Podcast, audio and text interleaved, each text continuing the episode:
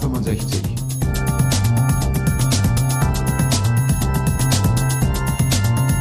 Office 365 verstehen und nutzen. Mit Martina Grom aus Wien Und Michael Grete aus Berlin. Gott, wie fange ich denn jetzt an? Michael, Ja. Office 365 Podcast. Ja, stimmt. Club Martina, Office genau. 365. Ähm, ich habe fast vergessen, wie es geht. Aber nein, es geht ja noch. Hallo Es ja Martina. noch. Hallo Michael. Und heute sitzen wir gemeinsam vor Genau. Ort in Darmstadt am Genau. Technical Summit. In Darmstadt, man muss es sich mal vorstellen. In, Darmstadt. ja. Man trifft Stadt- sich nicht in Berlin Nein. oder in Wien, nein, man Nein, trifft sich in Im Darmstadt. Herzen Deutschlands in Darmstadt. Genau. Auf dem Microsoft Technical Summit, der Laden ist voll hier. Ich Ja. habe heute Morgen in der Kino gesehen, da waren bestimmt 800, 900 Leute hier. Ne? Ja, ich glaube, es sind sogar über 1000 Teilnehmer, soweit ich das gehört habe. Es ist richtig voll. Ja. Es ist eine schöne Location, also gefällt mir gut. Ich war ja letztes Jahr nicht da. Und ähm, ich bin eigentlich sehr, sehr zufrieden. Und ich finde auch, dass die Teilnehmer extrem positiv sind. Und ich habe wirklich gutes Feedback von allen gehört. Ja, man hat ja hier richtig gute aus Unterstützung aus, Mhm. aus Redmond gekriegt. Scott Guthrie war hier und auch andere äh, High-Level-Speaker, Ja. äh, die hier rübergekommen sind. Äh, Microsoft Deutschland Cloud ist ein dickes Thema, Genau. habe ich hier schon gesehen. Viele Genau. Partner stellen hier aus. Also ähm, ist richtig was los. Und von den Teilnehmern her ist auch, wie gesagt, es ist ja Vorweihnachtszeit. Da hat man ja meistens ein bisschen Schwierigkeiten, ob alles gut besucht ist. Aber ja, Office 365. äh, Du hast einen Vortrag hier gehalten Genau. äh, zum Thema Administration, war das so? Oder? Ähm, es war weniger Administrationsthema, es war überhaupt ein, ein Projekt- oder Deployment-Thema. Also die Session hat geheißen Lessons Learned rund um Office 365 Projekte und was ich halt dort erzählt habe, war meine Erfahrungen in Projekten, wie das ausschaut, wenn ich ein kleines Office 365 Projekt mache, wie es ausschaut, wenn ich ein großes Office 365 Projekt mache, was ich da machen kann. Und vor allem, was halt mir mittlerweile echt ein An Anliegen ist, ist, dass die IT auch ein bisschen diesen Change-Prozess treibt, der einfach durch Office 365 in Unternehmen gebracht wird. Wir Das- haben ja auch gesehen, dass in diesem Jahr hat es ja doch äh, erhebliche Fahrt aufgenommen. Ne? Ja, Wenn man mal zurückguckt, ja, Anfang des unfassbar. Jahres und jetzt. Und äh, man mag sich ja gar nicht vorstellen, was im nächsten Jahr passiert, wenn es Mhm. dann die Microsoft Cloud Deutschland gibt.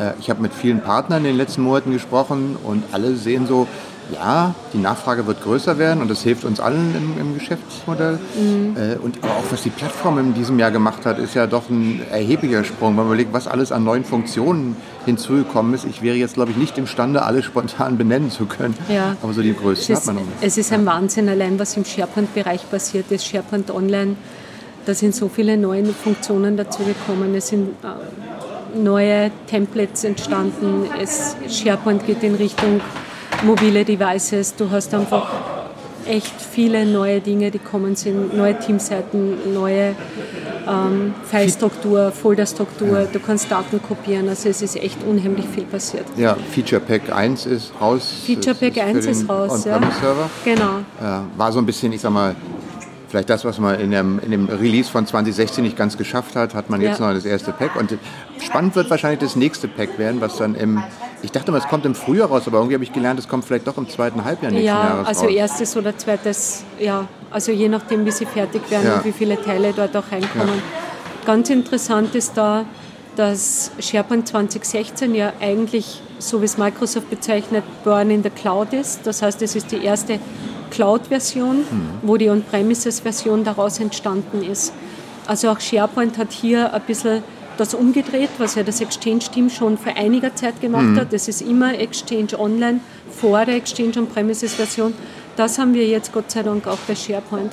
Mhm. Und das finde ich richtig gut, weil einfach damit auch die, die Richtung klar ist, dass ich halt weiß, okay, es werden Features immer zuerst in SharePoint Online da sein. Wir haben nicht mehr das Thema, dass es nur ein Premises gibt und so weiter, sondern es ist eher umgekehrt. Es wird einfach manche Funktionen Cloud-only geben. Ja, wir haben ja auch gesehen, dass in diesem Jahr SharePoint auch als Begriff wieder da ist. Also Ja. das heißt ja nicht mehr Sites in Office Ja. 365, das heißt jetzt SharePoint. Ja. Auf der Europäischen SharePoint-Konferenz in Wien hat der ähm, Dan Holm die Keynote gehalten. Ich würde mal sagen, 90 Prozent der Keynote war über, über SharePoint und äh, auf, ähm, na, wie heißt es, OneDrive. Äh, und Office 365 so als Begriff kam relativ wenig vor, was aber nicht heißt, dass ein Großteil der Funktionen, die sie vorgeführt haben, eigentlich online waren und nicht on-premise. Ne? Das Ja. muss man sich auch mal klar machen, dass SharePoint zwar nach wie vor da ist, dass es eine On-Premise-Version gibt, aber dass viele von den Features, die wir heute sehen, ähm, Cloud-born sind, auch nur Cloud-existing sind und vielleicht dann irgendwann mal, vielleicht äh, in die äh, On-Premise kommen. Aber auch bei Office 365 hat er so viel sich getan. Wir haben zum Beispiel Teams ja als neue Funktion, äh, als Slack-Competitor, wie das so schön heißt, äh, noch ein neues Tool bekommen. Was ich äh, auch von Microsoft so ein bisschen in diesem Jahr gelernt habe, wo ich noch nicht so ganz sicher bin, ob es die richtige Strategie ist, ist, früher hat mir mal jemand gesagt, naja, früher hat man uns einen SharePoint gebaut, da gab es ein Intranet und Microsoft hat gesagt, so müsst ihr das Ding bauen und fertig. So, heute kommt Microsoft und schmeißt uns ein Toolset von 30 verschiedenen Tools vor und sagt, hier, friss oder stirb Vogel, such dir das aus, was dir am besten passt. Wir bieten dir alles Mögliche an mhm. und such dir was raus. Mhm. Also im Grunde genommen eine komplette Umkehrung mhm. dessen, was bisher war, was aber eine neue Herausforderung bedeutet, was äh, für mich auch als IT-Abteilung, äh, wie berate ich meine User und wie helfe ich denen, das richtige Tool zu finden? Mhm. Und wie kriege ich dann, was dann natürlich der Schwierigkeit ist, wenn ich mit den diversen Tools arbeite und dann irgendwas noch wie Compliance und Governance berücksichtigen muss, wie kriege ich dann die wichtigen Dinge trotzdem wieder an den Stelle, wo sie sein müssen? Also das ist eine Herausforderung, die in diesem Jahr größer geworden ist mhm. und die einem auch so zum Ende des Jahres, wenn man mal so ein bisschen reflektiert, einfach auch immer klarer wird. Und da müssen sich aber die Kunden auch darauf einstellen. Ne?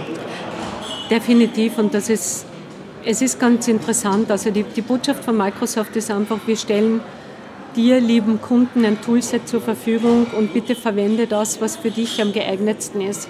Also sie wollen einfach eine Wahlmöglichkeit geben und das finde ich grundsätzlich gut, weil du kannst nicht mit einem Template die Bedürfnisse von tausenden Unternehmen abdecken. Wir mhm. sind nicht alle gleich, wir haben verschiedene unterschiedliche Anforderungen und Bedürfnisse und da, darauf gehen die Toolsets ein.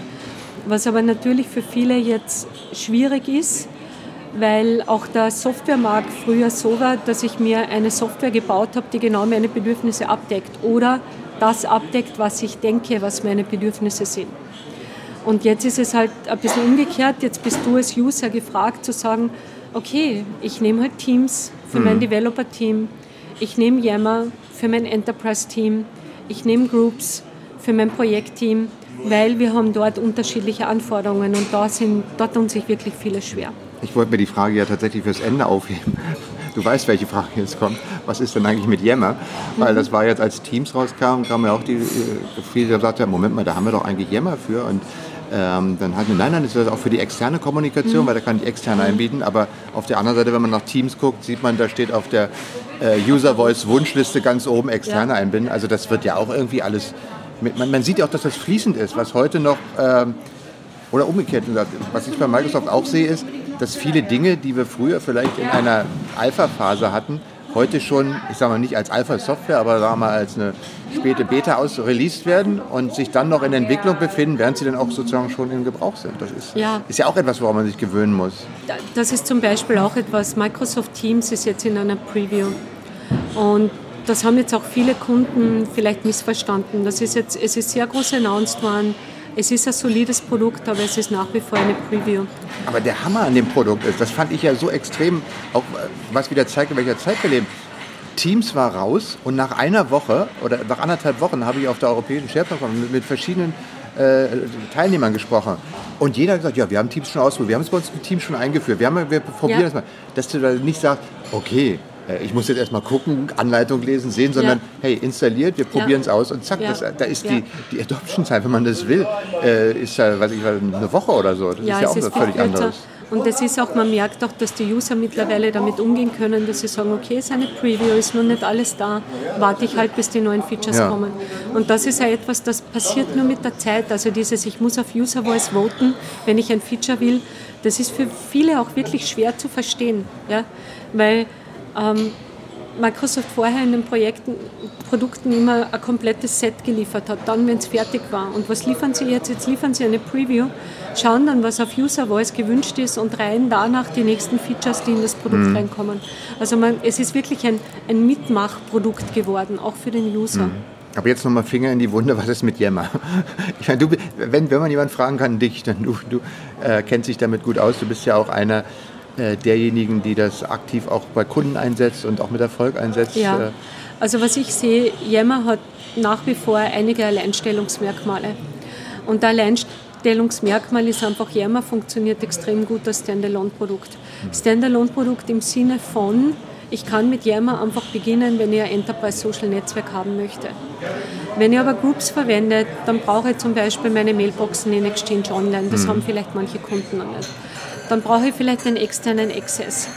Dann möchte ich zum Beispiel einen All-Company-Feed, also etwas, wo alle reinschauen können. Das, das kann ich in den anderen Tools nicht. Der Team ist immer ein Team und ist ein kleines Produktteam. Mhm. Ähm, ich sehe zum Beispiel auch die, die in, in Groups kann ich 250 User reintun. In Yammer können Zehntausende Mitarbeiter eines Unternehmens drinnen sein. Also ich habe da eine ganz, ja.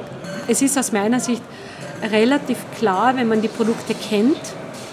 Wenn man die Produkte nicht kennt, sagt man natürlich, was ist damit? Ich kann das mit Teams auch machen. Ja, mhm. stimmt, für deine fünf Teammitglieder, super fein aber nicht, wenn du das vielleicht in der ganzen Company haben möchtest und sagen möchtest, okay, und wir haben da ein mhm. Netzwerk, wo ähm, alle gemischt durch die Gegend laufen. Wo man auch hier sehen muss, dass, dass man ja einfach äh, gerade den Einsatzzweck eines solchen Netzwerks auch einschränkt. Wir haben ja im September den, den Switch zur Tech Community bei Microsoft gehabt, wo es mhm. vorher das IT Pro Netzwerk auf Yammer mhm. gab, wo man mit einem Team äh, aus Redmond äh, Fragen austauschen konnte, wo quasi, mhm. ja ich sag mal, die ganze IT-Pro-Kommunikation mit Microsoft lief. Da waren ja zum Schluss, glaube ich, nur 60.000, 70.000 Teilnehmer drin, war ja. aber dermaßen unübersichtlich, ja. dass Microsoft das jetzt irgendwann abgeschaltet hat und äh, jetzt ist Tech Community da.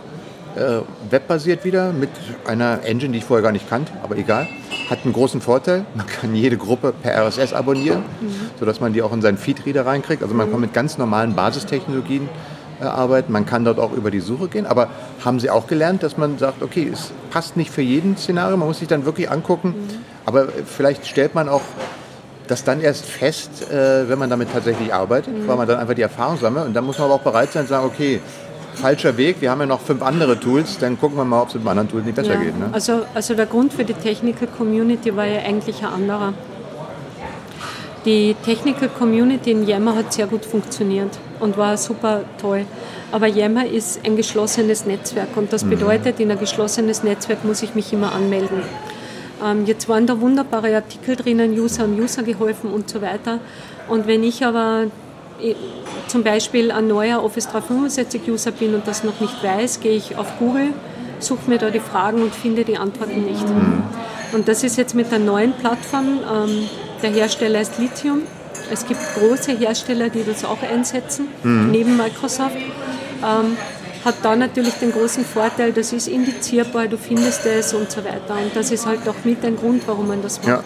Gar nicht wegen der Übersichtlichkeit, weil jedes große Forum und jedes große Gruppenthema wird irgendwann einmal möglicherweise für den einen oder, oder einen anderen unübersichtlich. Aber du brauchst halt eine gute Suche und die hat, also ja. aus meiner Erfahrung heraus, ich, ich weiß selber, wie gut die Artikel teilweise, also wenn man sich wirklich mal die Mühe gemacht hat, damals mhm. ins IT-Pro-Netzwerk zu gehen, die einzelnen Artikel, da war echt richtig guter Content ja. drin. Ja? Aber der hat sich dir nicht erschlossen, wenn du es über eine Suche gemacht hast und das war einfach schlecht zu finden. Mhm. Also ähm, leider, und aber in der neuen, ich denke mir auch super Sache, mhm. dass man da jetzt äh, die, die Plattform gewechselt hat. Es ist immer interessant zu sehen, dass Microsoft dann auch so Plattformen einsetzt.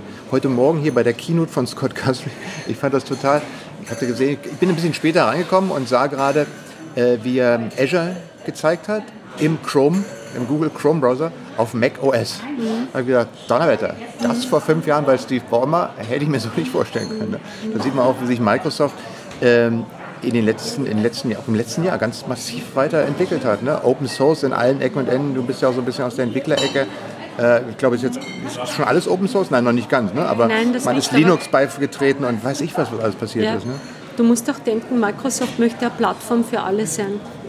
Also Microsoft möchte wirklich für alle, ähm, für Mac, für Linux, es möchte für alle einfach eine Plattform werden, weil aus dem Development heraus, am Developer ist das egal, mhm. wo sein Zeug läuft. Ja, es muss nur laufen. Ja. Und das ist auch ganz wichtig. Und mittlerweile auch die User gehen ein bisschen in die Richtung. Den Usern ist das eigentlich egal, welches Device sie verwenden. Mhm. Sie wollen nur halt ihre Applikationen drauf verwenden. Und das ist halt auch ganz wichtig, weil es ist diese, diese Glaubenskriege, hören sich schon langsam auf, ähm, dass du da irgendwie sagst, okay, nur Windows oder nur Mac oder nur iPhone und Man hat ja Android. mittlerweile auf, auf, auf Mac und Android hat man ja mittlerweile auch alle Apps bekommen. Ne? Ja. Wobei das ja mittlerweile auch vielleicht schon, wenn wir mal ein bisschen ins nächste Jahr gucken, vielleicht wird sich da ja auch einiges ändern, Denn wenn ich mir so mein, auf meinem iPad mal meinen, ich habe ja mir so einen eigenen Screen eingerichtet, nur für Office-Applikationen, den muss ich jetzt wahrscheinlich auf die zweite Seite aufmachen, weil es gibt ja eigentlich für alles mittlerweile irgendeine App. Mhm. Da bist du ja schon, wird es ja schon schwierig zu sagen, okay, was nutze ich denn jetzt schon wieder? Also da muss eigentlich auch wieder der Weg zurückgehen von 30 verschiedenen Apps so in eine ich sag mal, so ein bisschen Universal-App, mit der ich dann über alles wieder Zugriff also was, habe. Ne? Was ich finde im, im iOS-Bereich, ich habe ja ein ja. iPad und ähm, was ich gelernt habe oder was ich finde, was die Microsoft ganz gut gemacht hat bei den iOS-Apps, ist, dass wenn du die alle installiert hast und du beginnst aber zum Beispiel ein File in Excel zu lesen, was von OneDrive mhm. kommt, und du möchtest das dann in ein Team speichern, du hast da einen relativ fließenden Übergang von einer App in die andere aus User-Sicht. Mhm. Das heißt, du kannst relativ gut alle Apps verwenden und weißt dann am Ende des Tages gar nicht mehr, dass du jetzt fünf unterschiedliche mhm. Apps mhm. in Verwendung hattest. Einfach weil die Übergabe von deinen Daten von einer Microsoft-App ja. in die andere echt gut funktioniert. Ja, aber ich glaube, da werden wir im nächsten Jahr auch so einiges mit Cognitive Services sehen, ja. Cortana, Spracheingabe ja. oder in der Richtung. Da wird ja einiges passieren. Also ja. vor allem die Entwicklung ist dermaßen dermaßen schnell auch geworden. Ne? Ja. Ist, äh es ist schneller, es ist einfach agiler geworden. Die Sachen kommen schneller raus. Ähm, wir sind es auch gewohnt, dass vielleicht manche Services nicht gleich gehen, dass manche Dinge erst dazukommen aber man sieht halt auch, dass es schnell ist. Und man sieht halt auch, dass auch Microsoft mittlerweile den Mut gefunden hat, manche Dinge einfach wieder zu ändern, wenn sie ja. nicht funktionieren. Abzuschalten, ja, genau. Ja, genau. Ja, ja, sollte man ja auch machen, dass man irgendwann... Sollte man, ja. Man sollte nicht alles ja. supporten, bis, bis es tot ist. Ja. Ich meine, du hältst ja auch viele Vorträge, du musst dich ja auch irgendwie mit dem ganzen Zeug fit halten. Das, ich meine, ich habe mich neulich gesagt, Mann, waren das schöne Zeiten, mal zurück, also gab es irgendwann mal eine Beta-Version, da hatte man als MVP drei Monate Zeit, sich mal in Ruhe die Beta-Version zu installieren, anzuschauen, dann gab es eine Beta 2 und dann kam es und dann hatte man so einen Eindruck, was folgt heute, dann machst du morgens deinen Browser und sagst, ja, wir haben gestern Teams release. Ach, guck mal an, das ging jetzt zackig. Äh, und dann guckst du rein und sagst, Donnerwetter, da ist ja auch schon wieder eine ganze Menge drin. Wie, wie hältst du dich eigentlich fit in dem Bereich? Also was, was ich mache natürlich neben dem Privileg, dass wir als MVP haben, dass wir manche Programme halt frühzeitig kennenlernen, ähm, schaue ich halt ganz genau, also ich, ich habe meine Twitter-Channels, denen ich folge, ich habe das Blogs office.com, dem ich folge, wo ich einfach sehe, was gibt es Neues. Es ist nicht alles, was neu kommt, sofort für mich Deep Dive interessant, aber damit habe ich hm. zumindest einen Überblick. Nicht zu vergessen die Roadmap. Es ist genau. ja sozusagen auch öffentlich, was Microsoft genau. dort macht. Ich habe gesehen, bei der Roadmap ist jetzt irgendwie ein neues Feature reingekommen, wo man auch sagen kann, ob das so First Release oder Secondary, wo man da sehen kann, in welcher, wann, das, wann es wann verteilt kommt, wird. Ja. Das, ja. Ist ja das ist deswegen auch passiert, weil es ist teilweise für den User sehr schwierig. Es steht auf dem Blog, das und das gibt es jetzt. Es ist ausgerollt und dann musst du auf einmal drei Monate warten, bis du das in dem Tenant siehst. Ja. Und das ist halt, glaube ich, eines der Feedbacks, das die Microsoft auch bekommen hat, dass sie sagt, okay, das ist nett, dass ihr das ausrollt, aber ich möchte wissen, wann ich es habe bei mhm. mir in meinem Tenant. Und das kommt jetzt halt auch, dass man das ein bisschen klarer strukturiert. Wir haben, wir haben jetzt immer von Evergreen Software gesprochen. Ne? Mhm. Es gibt nicht mehr, wobei das eigentlich, auch wenn ich heute Morgen noch mal an diesen einen Vortrag denke, ich weiß gar nicht, wer das gesagt hat, wo es aber auch kam, sagt, ja, wenn du das haben willst, kannst du aktivieren, wenn nicht, dann nicht. Und ansonsten ähm, kannst du noch diese Funktion machen. Letztlich ist aber nicht so, dass bei allen Kunden irgendwie das Gleiche läuft, sondern je nachdem, ob man First Release ist, Second Release ist, ob man dieses und jenes Feature verwendet, auf welchem Stand man ist, hat man dann doch so eine ich sag mal schon, ein, ein irgendwie ein Office 365 äh, Version. Mhm. Mhm. Aber ähm, das kann doch von, von, von Kunde zu Kunde unterschiedlich sein, was dann ist. Ähm, ja. Es ist nicht so, dass es jetzt ein, wie früher ein Word 2013 Punkt, das war's, sondern es ist halt eine Wolke. Äh, ich habe neulich eine Fock, Fock ähm, Cloud oder was gesagt. Also es ist nicht mehr so scharf, sondern es ist einfach so eine Wolke mit ein bisschen unscharfen Funktionen drin, aber die alle irgendwie ein bisschen zusammenspielen. Aber so ganz genau weiß man das nicht mehr. Ja, ja. Das ist, ähm, das ist definitiv so, aber das musst du einfach unterscheiden und manche Kunden können damit echt gut umgehen. Mhm. Ja, wirklich schwierig wird es für die Kunden, die die in einem sehr rigiden System drinnen sind und die einfach nur nicht so weit sind, mhm. sich so schnell umzustellen. Mhm. Also wenn du zum Beispiel, und da, da gibt es ja durchaus ähm, Industrien oder Regierungen oder sonst was, die einfach sagen, ich brauche Stabilität in der Plattform, weil das ist einfach so, wie es ist, dann muss man sich das einfach auch dementsprechend anschauen. Ist denn für euch, die ihr auch viele Projekte macht, ähm, Office 365 immer mehr auch etwas, was mit Azure zu tun hat? Definitiv. Also wir machen relativ viel Azure auch und was ich halt gelernt habe, ist, dass ähm, Office 365 wird ein bisschen zum Mainstream im Moment. Also jeder mhm. kennt, jeder ähm, hat sich schon damit gespielt. Ich war heute ganz begeistert in meinem Raum, waren wahrscheinlich 90 Prozent der User wirklich, die gesagt haben, ich bin in Produktion mhm. mit Office 365. Das war vor drei Jahren in Deutschland noch mhm. ganz anders. Und was ich gelernt habe, ist, dass diese User, die Office 365 einsetzen, dass die Vertrauen in die Cloud-Services einfach gewinnen und dann sagen, was gibt es denn noch? Mhm. Und sich dann auch ein bisschen in Azure interessieren und auch für die Methoden, die es in Azure gibt, mhm. interessieren. Wenn du aus dem Development kommst, ist es vielleicht umgekehrt, weil ein Developer interessiert sich für eine Plattform, wo er was deployen kann. Mhm. Und da hat er einfach eine gewisse Auswahl und da kann er auch sagen, okay, das beste Feature-Set finde ich halt jetzt in Azure und damit mache ich das dort. Mhm. Ja, aber Azure bietet ja auch Funktionen. Ich meine, rund um Office 365, wenn ich mal so sehe, das ganze Benutzerverwaltung, so dieses Thema Security, äh, Risk-Check, was wir heute gesehen haben, was als neues Service kommt, dass ich einfach wie hieß das so schön? Äh, Protection. Äh, ähm, Azure Information Protection. Azure Information Protection, mhm. wo ich dann also äh, gegen diese ganzen Cyberattacken mich äh, schützen kann. Dann haben wir, glaube ich, auch schon mal über äh, Data Loss Prevention gesprochen, was mhm. sowas hatten wir auch genau. schon mal im Podcast genau. gesprochen. Das sind ja alles Funktionen, die man in der Cloud bereitstellt, die für relativ wenig Geld da sind, aber die dann ein nochmal ganz anderes Schutzlevel bringen. Und die sind zwar auch in Office 365 integriert, aber eigentlich ist es auch im Hintergrund Azure, Basisfunktion, ja, ne? die du teilweise dann gar nicht siehst. Definitiv und man merkt auch, dass die Produkte sich ähm, gut integrieren. Also ja. zum Beispiel, wenn du als Kunde Conditional Access möchtest für dein Office 365, dann machst du das halt über Intune. Ähm, beziehungsweise wenn du ein äh, Mobile Device Management dazu haben möchtest mit einer MAM Policy, dann nimmst halt EMS dazu und hast halt damit auch diese, diese Schutzfunktionen drinnen.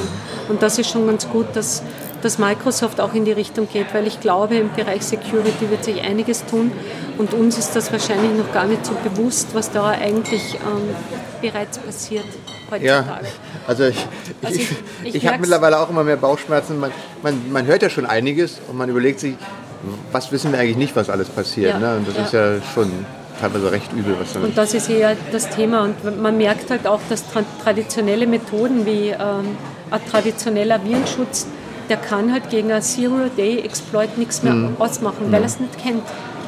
Und, und da wird sich einfach der Markt extrem weiterentwickeln. Schauen wir mal ins nächste Jahr. Ja. Äh, da wird ja, ich meine, in Deutschland wird es die Microsoft Deutschland Cloud geben. Ist das auch etwas, was euch in Österreich betreffen wird? Äh, oder, um, ähm. gibt's, oder ist das, spielt das nicht so eine Rolle? Also Deutschland Cloud heißt, Office 365 wird es äh, sozusagen in diesem Treuhandmodell in Deutschland aus der Deutschland Cloud geben. Ja. Insofern gibt es dieses Problem mit, äh, die amerikanischen Behörden hätten Durchgriff auf die Daten bei Bedarf nicht ja. mehr, wenn man ja. in die Cloud geht. Insofern ist das, äh, wie ich auch von vielen Microsoft-Partnern gehört habe, eigentlich ein sehr guter Treiber, um die Office 365 Cloud in Deutschland weiter voranzubringen. Also das sieht ja. recht positiv aus. Wie ist das bei euch in Österreich eigentlich? Ähm, bei meinen Kunden ist die Deutschland Cloud eigentlich nicht wirklich ein großes Thema. Ja? Ähm, es gibt ein paar Bereiche, wo sagen, okay, wir werden das vielleicht prüfen, aber grundsätzlich muss ein österreichischer Kunde, wenn er rechtliche Prüfung macht, sowohl das eine als auch das andere prüfen. Mhm. Also es gibt jetzt nicht einen Vorteil, nur weil die Daten in Deutschland liegen oder ob sie in der Europäischen Union liegen. Ja. Was ich auch in diesem Jahr gelernt habe, ist ja, wir, wir meckern immer so, ja, wir Deutschen sind da besonders pingelig und so weiter. Auf der anderen Seite habe ich auch von vielen gehört, dass gerade diese Art äh, mittlerweile gefragt ist, dass gerade nämlich mit den Risiken, die man heute hat, dass doch einige jetzt kommen und sagen, oh, in Deutschland gibt es die Cloud, na vielleicht machen wir dann mal, kommen aus dem Ausland, machen trotzdem unsere Office 365 hier oder lernen auch mal von dem, was wir eigentlich unter Security und der Privacy verstehen, wo wir die Bedenken haben, die da sind. Ähm, denn ich meine, wenn man anguckt, was, man, was mit den Daten zurzeit immer so alles passiert, das ist schon, also man kann schon Bauchschmerzen kriegen. Das ähm das Modell, das, das Microsoft mit der Deutschland Cloud macht, ist ja ein ähnliches Modell, wie es äh, Microsoft schon in China macht. Mhm. Ja. Und das muss man sich einfach anschauen, weil de facto geht es am Ende des Tages geht's um Vertrauen. Und wenn ich jetzt Microsoft nicht vertraue als Datenhoster, dann muss ich halt eine dritte Partei einfäßen, der ich das dann vertraue. Und genauso nüchtern muss ich das auch betrachten. Ja? ja. Ähm, in China ist es halt die Vianet, die das betreibt und in, Deutsch, in, Öst, äh, in Deutschland ist es halt die T-Systems. Und das muss ich mir als Kunde überlegen. De facto muss ich am Ende des Tages einem Unternehmen vertrauen und das ist die Bewertung, die ich hier habe. Ob jetzt ähm, ob das Argument, dass es deutscher Boden sein muss oder nicht, das, das bleibt jetzt dem deutschen Kunden überlassen, das zu bewerten. Ich meine, wenn ich, als, wenn ich als Verantwortlicher einen Haken hinter diesem Punkt auf meinem Anforderungsprofil machen kann, ist auch schon was mitgewonnen. Dass ich einfach sagen kann, ja. okay, ich habe dieses beachtet und es kommt aus der Deutschland Cloud und kann das machen. Und dann, ich finde es einfach, es ist es äh, bringt die Diskussion wieder auf den Punkt, wo man sagen kann, wir müssen jetzt nicht über dieses Thema diskutieren, sondern können darüber reden, macht es Sinn, das einzusetzen, wofür können wir es einsetzen, wie, wie kriegen wir die User also in entsprechendes Werkzeug bereitzustellen. Mir ist es eigentlich wichtig bei Office 365 Projekten, wenn ich einmal so weit bin und wenn ich da solche Hindernisse habe, dann muss ich eigentlich in eine rechtliche Prüfung gehen. Hm. Und wenn der Kunde einmal so weit ist, dann soll er das bitte an Juristen bewerten lassen, ob, ähm, ob das geeignet ist oder nicht. Ja. Ja? Und das ist ganz wichtig, weil viele versuchen, das aus dem Bauchgefühl heraus zu entscheiden und das ist vielleicht nicht der richtige Weg. Wird vielleicht auch nochmal das Thema kommen, wie man, wenn man schon auf Office 365 ist, mal nach äh, Office 365 in Deutschland migrieren kann. Ich denke, das wird auch ein Thema sein, was wir vielleicht im nächsten Jahr mal diskutieren ja, werden. Ja, klar. Noch ein Thema, was du denkst, was im nächsten Jahr vielleicht noch besondere Dynamik entwickeln wird? Also ich glaube, was im nächsten Jahr sehr stark kommen wird, sind die, diese Kollaborationsmöglichkeiten, die man jetzt hat mit Microsoft Teams, ähm, es wird wahrscheinlich Cloud PBX noch ein Riesenrenner werden.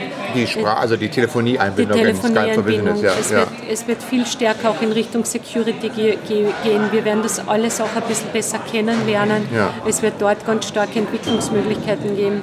Es gibt die neuen Teamsites, es gibt die neuen Intranets, also es wird sich extrem viel auch im SharePoint-Bereich weiterhin tun.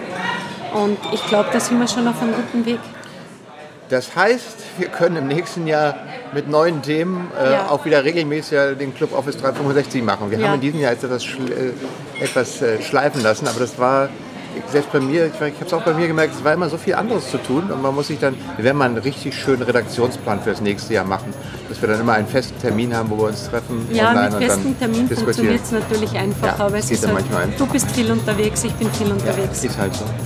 Gut, Martina, dann können wir all unseren Zuhörern ja ein frohes äh, Weihnachtsfest, guten Rutsch, ein schönes äh, 2017 wünschen und äh, dann hören wir uns im nächsten Jahr wieder. Ja, danke schön. Okay, tschüss.